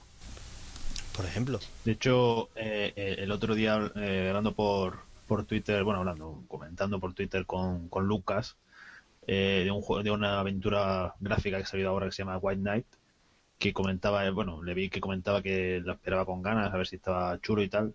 Yo no lo he jugado mucho, lo jugué un ratillo y no me pareció gran cosa, pero lo, lo que sí me pareció interesante es que el juego no es eh, como la mayoría de las aventuras, es un, un misterio impresionante que, que, te flipas. Es decir, el tío tiene un accidente y está medio moribundo al principio intentando buscarse la vida, a ver cómo puede salvarse se supone que ha atropellado a alguien, a ver si es verdad que ha atropellado, pues no sabe si se ha dado cuenta bien, si lo ha visto de refilón. Así que es una historia distinta al, a lo típico de las aventuras de, en plan de el misterio de, de la arca perdida. Y ese tipo de cosas que son diferentes también llaman la atención. Bueno, en las aventuras gráficas sí que hay bastante más manga ancha y hay bastantes historias de todo tipo. Sí que es verdad que donde, donde tenía que empezar a ponerse un poquito las pilas sería en los, en los juegos de rol, porque la mayoría al final tienen un esquema muy básico y que todos nos conocemos, nos conocemos de memoria.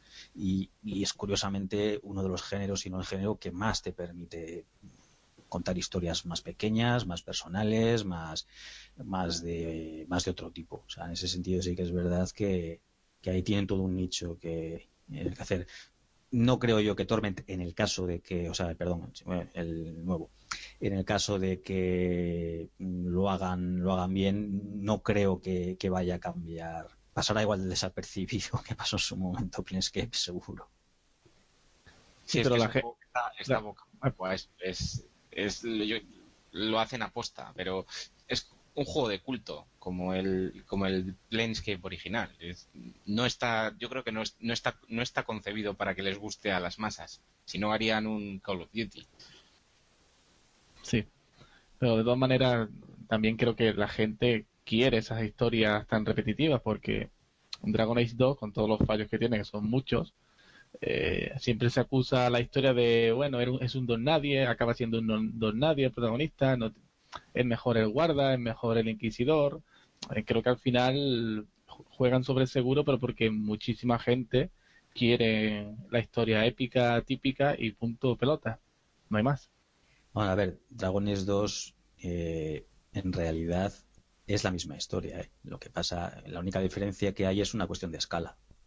Porque mmm, en cierto modo empieza siendo un don nadie y termina siendo primero campeón de, de Kirwall, segundo libra la ciudad de los de los estos que no me acuerdo de los Gunaris. Quiero decir, mmm, hay una hay una diferencia de escala. No salvas el mundo entre comillas, pero sí salvas el mundo, el tu pequeño mundo. Es decir, no me parece. Lo digo porque sí que lo, he leído muchas veces, lo he comentado muchas veces, como que una, una, de las cosas con las que se defiende el juego es esa, ¿no? La de que oh, es que por lo menos se sale un poco de la norma. Pues, pues, no es que se salga demasiado de la norma, precisamente. Bueno, hablando de, temas ahora que estamos diciendo ya, mm, de juegos que son eh, diferentes a la norma, por ejemplo, juegos más negativos o más tristes.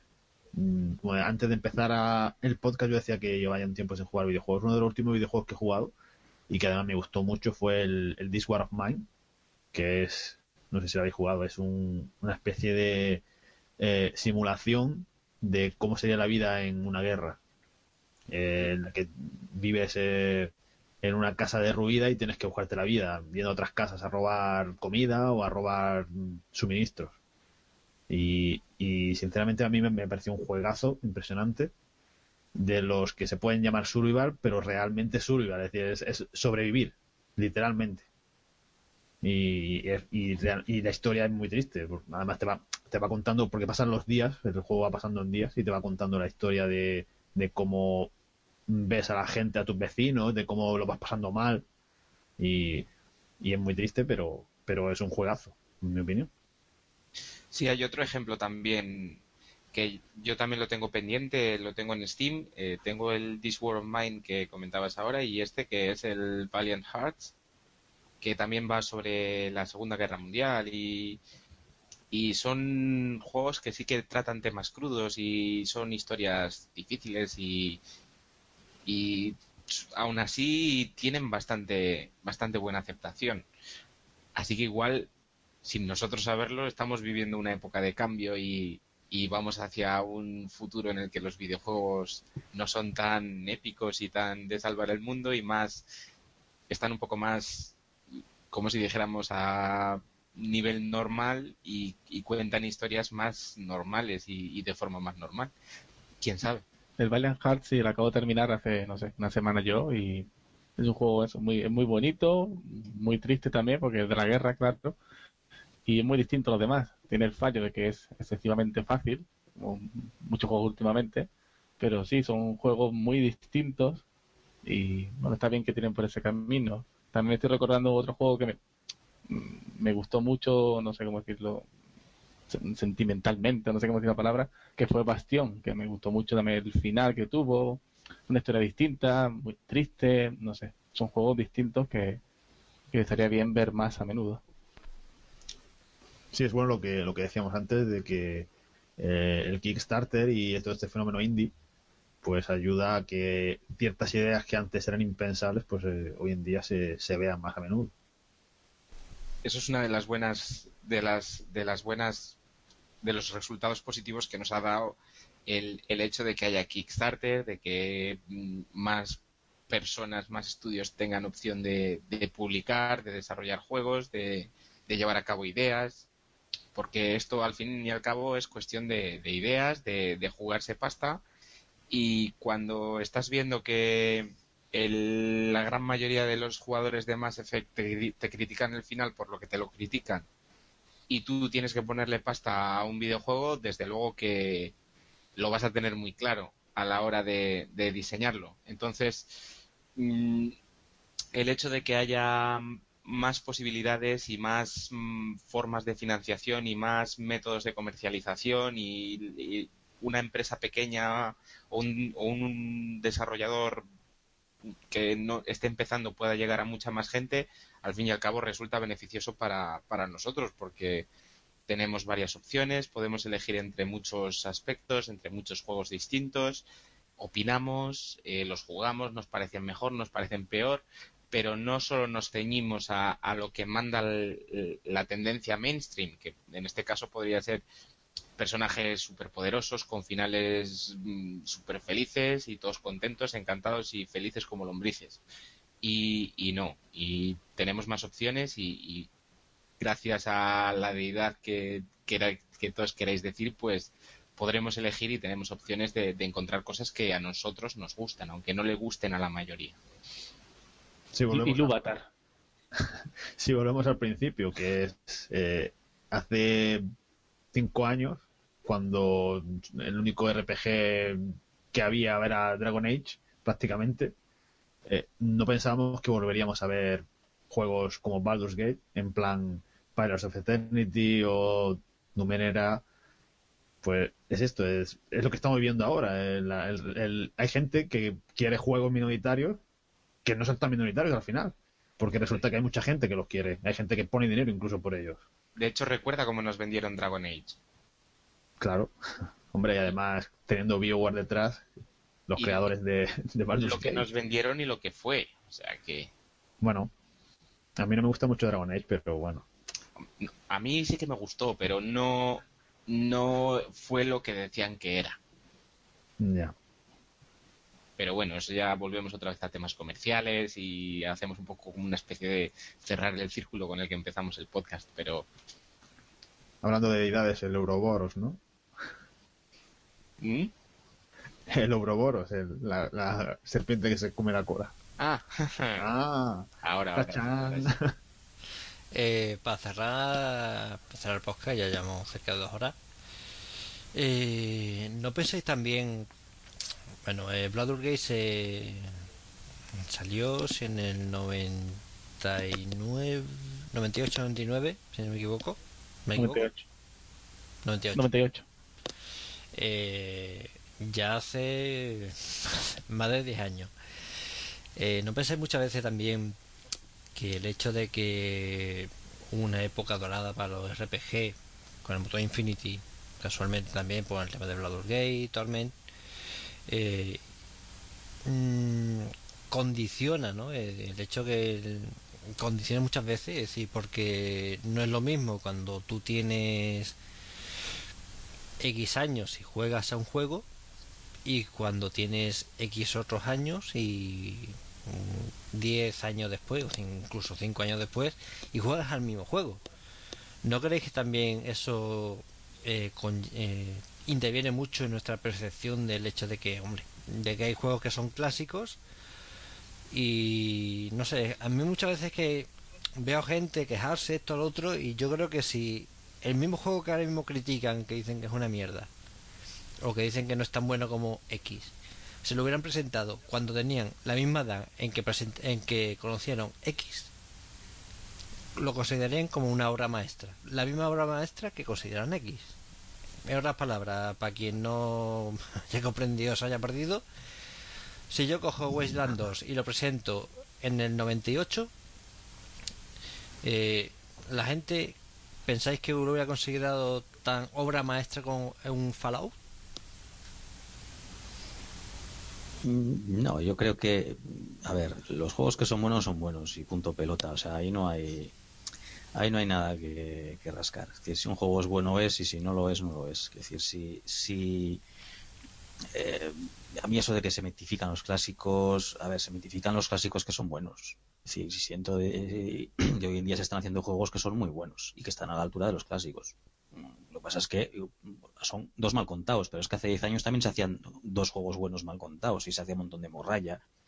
Al final, eh, yo creo que si hoy en día la sensación que tienes es de que salen pocos juegos buenos eh, o que son peores que los clásicos, es que eh, como mínimo son diferentes. Eh, y, eso es, eso es impepinable. Hay muy pocos juegos que se hacen como se hacían. En algunos casos porque no se quiere y en otros casos porque no se puede. O sea, tam- también hay que ser justos en ese sentido. Eh, no, si un juego, para mí, si un juego hoy en día sí sale un buen juego, mm, de verdad que, que ese juego no se va a considerar mal ni, ni se va a considerar peor que, que un clásico. Eh, ¿Se le va a comparar? Sí, siempre se le va a comparar, pero en el momento, o sea, un- sale un juego hoy que sea tan bueno como un juego clásico y pues sí es posible que en este momento quizá no, pero dentro de un año sí. Al menos en mi, en mi opinión. Yo en la misma línea pienso como Dar, que los juegos buenos son buenos y dentro de seguirán siendo buenos ahora, o sea, serán, son buenos ahora, lo serán dentro de dos años, de cinco, de quince y de veinticinco. La cuestión es que haya gente dispuesta a jugarlos y los, los buenos juegos siempre hay gente dispuesta a jugarlos porque hay juegos que ahora mismo técnicamente son absolutamente obsoletos y que sin embargo sigue habiendo mucha gente que, que, los disfrute, que los juega todos los días e incluso como ocurre en el caso de los Baldur's Gate, empresas que hacen un pequeño lavado de cara a lo que es el juego original y lo vuelven a comercializar otra vez y tienen bastante buen bastante éxito de ventas. Y eso es porque son juegos buenos. Si fueran juegos malos, pues seguro que no pasaría y se olvidarían, porque todos recordaremos bastantes ejemplos de juegos malos que jugamos en su día y que, y que no se ha vuelto a hablar de ellos, pues porque no, no lo merecen. Pero de la misma manera que decimos, hablamos de juegos buenos y juegos malos y, que nos gustaron en su momento, si nos gustarían ahora, yo creo que cada vez que juegas, sobre todo cuando pasan muchos años a un juego y lo juegas en distintas ocasiones, tú has cambiado. O sea que como tú has cambiado y, eres distinto, eres más, tienes más edad, tienes otras experiencias, tienes otra manera de ver las cosas, pues seguramente tu percepción de, del juego no sea la misma cuando lo juegas primero que cuando lo juegas después, años más tarde. O sea que realmente también los conceptos cambian, varían, no se consideran las mismas cosas como necesarias o como buenas o como malas en, un juego en unas épocas u otras. No sé, son también son un poco ganas de complicar la existencia, porque si juegas a un juego y te gusta, ya está, no tienes que buscar nada más, ni, ni, ni buscarle cinco pies al gato, ni, ni nada de eso. Disfrutarlos y, y, ya está. Es que también creo que, eh, como pasa con, con, el cine, por ejemplo, que hay que saber ponerse en la situación de. en, la edad, en el momento en que salió el juego. Hay que saber si el juego salió en 1998, hay que saber ponerse en ese año. No puedes pedirle a un juego de 1998 cosas que, que no existían entonces y disfrutarlo como, como salió e incluso así vas, vas a disfrutar tú con ese juego tanto con ese como con cualquier otro.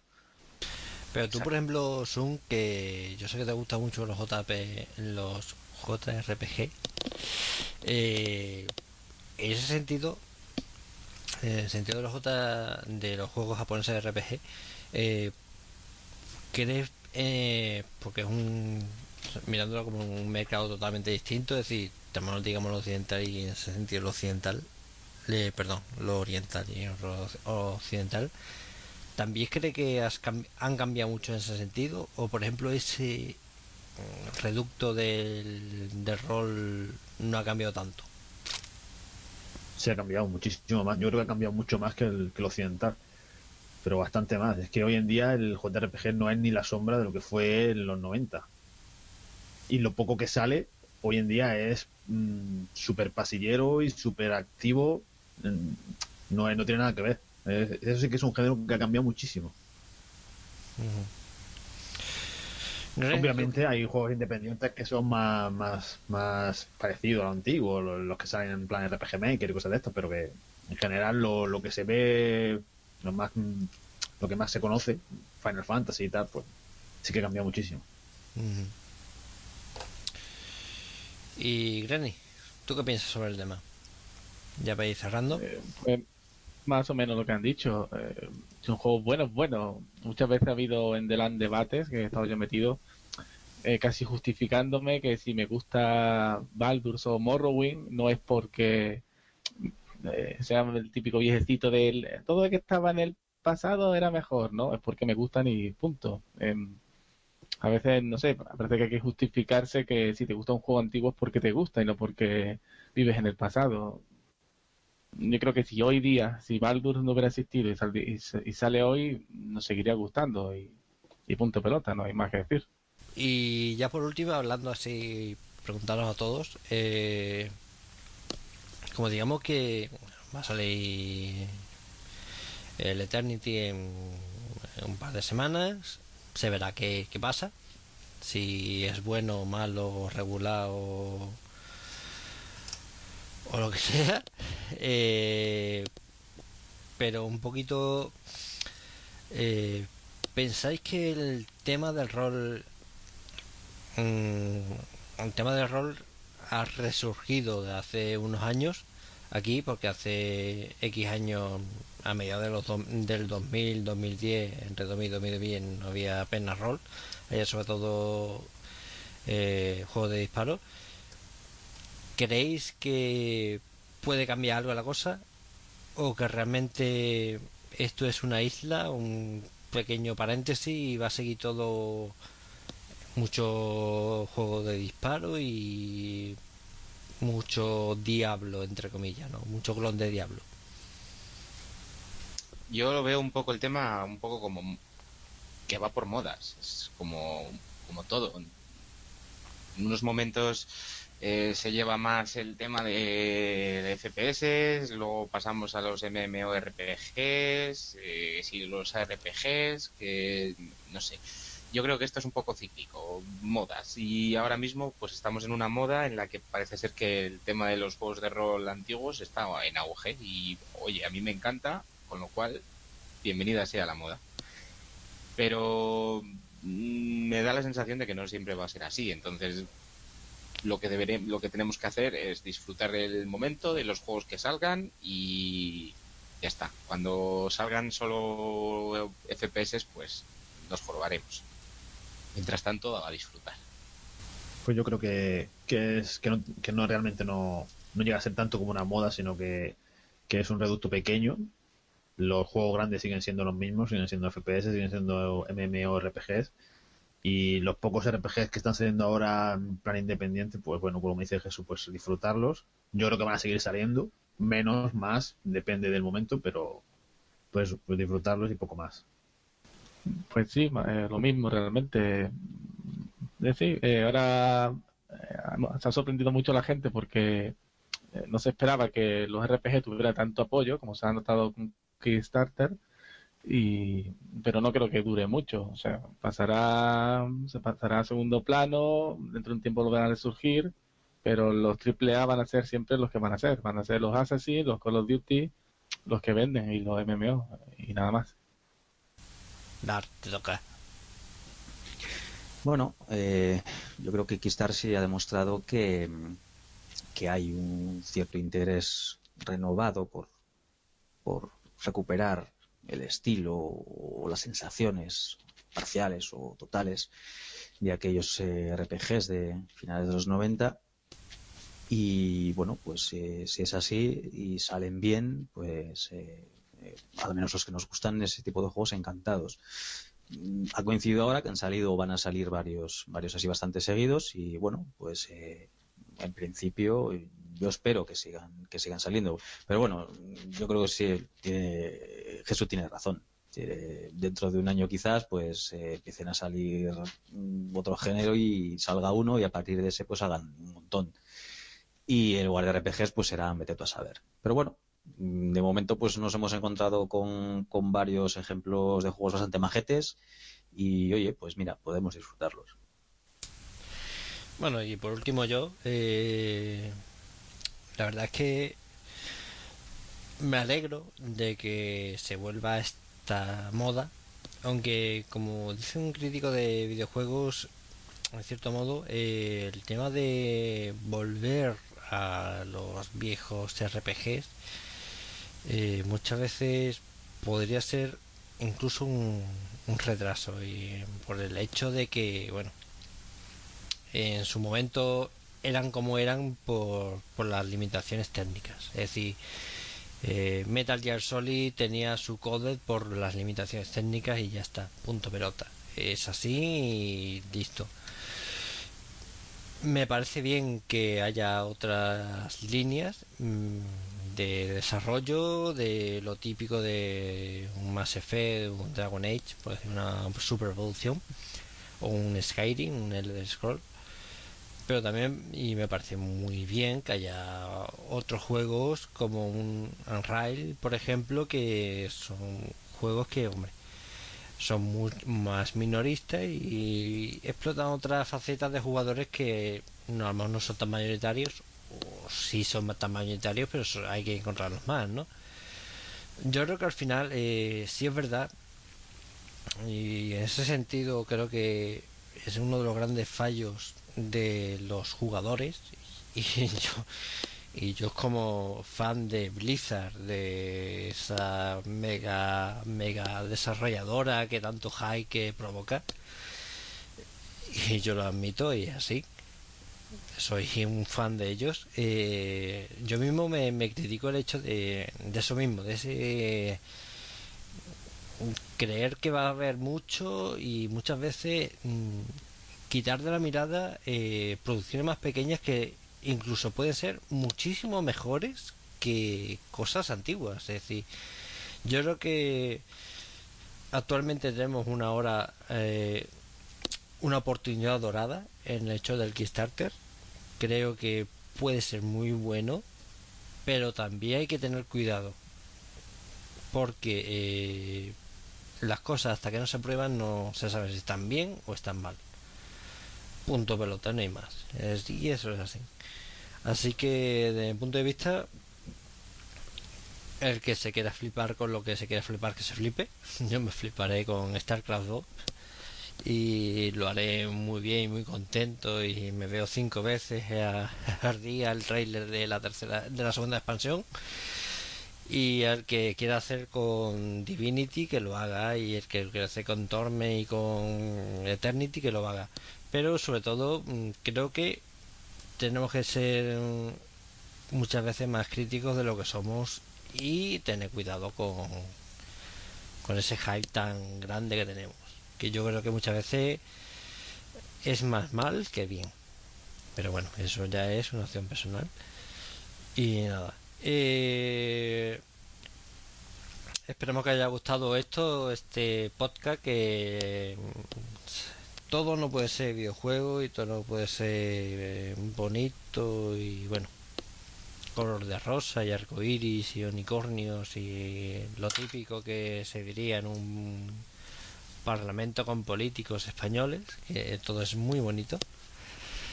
Eh, por desgracia, hay cosas, está la vida real. Y bueno, eh, se nos ha ido un, gran usuario. Ya no era por el cargo que, ocupaba, sino por el hecho de la persona que era. Al final esto es así, es una persona humana, es un ser humano y por desgracia nos ha dejado. Así que bueno, esto es una, en parte es una cosa que queremos hacer, y en parte es una dedicatoria a una persona uh, como Bragol, eh, Brago Soul, que bueno, nos ha dejado. Así que, por un lado, este podcast es para vosotros, para quien, nos escuchéis, y por otro es para dedicado a él. Esto va para ti, Bragol. Muchas gracias por lo que nos has dado. Y bueno, que lo que te hemos dado haya sido bueno para ti. Así que nada, dejamos estos mensajes y esta canción. Vamos a decir que todo esto estaba preparado. Lo hemos hecho todo en recuerdo a Bragol, que es lo que realmente a él le gustaría y a él le gustaría que le recordáramos así. Sí, cierto. Que Dark lea lo suyo, por favor. Pues nada, vamos a, voy a, estuve, estuve buscando un así algún comentario de, nuestro querido Brago, que era un, que era un hacha, y he encontrado uno muy divertido y creo que, creo que le definía muy bien. Era muy aficionado, entre otras cosas, al fútbol como buen argentino. Y, en un momento dado escribió en un en el foro escribió un post que decía tal que así. Es el mejor mundial de la historia. En otro orden de cosas, no es el mejor mundial de la historia. El mejor fue el del 90, que en realidad no fue tan bueno, pero tiene la cancioncita esa que viene a ser como el himno de los mundiales. Pam, param, param, pam, pam, pam, pam. Nada supera la cancioncita esa. A lo que iba. Amo a Di María.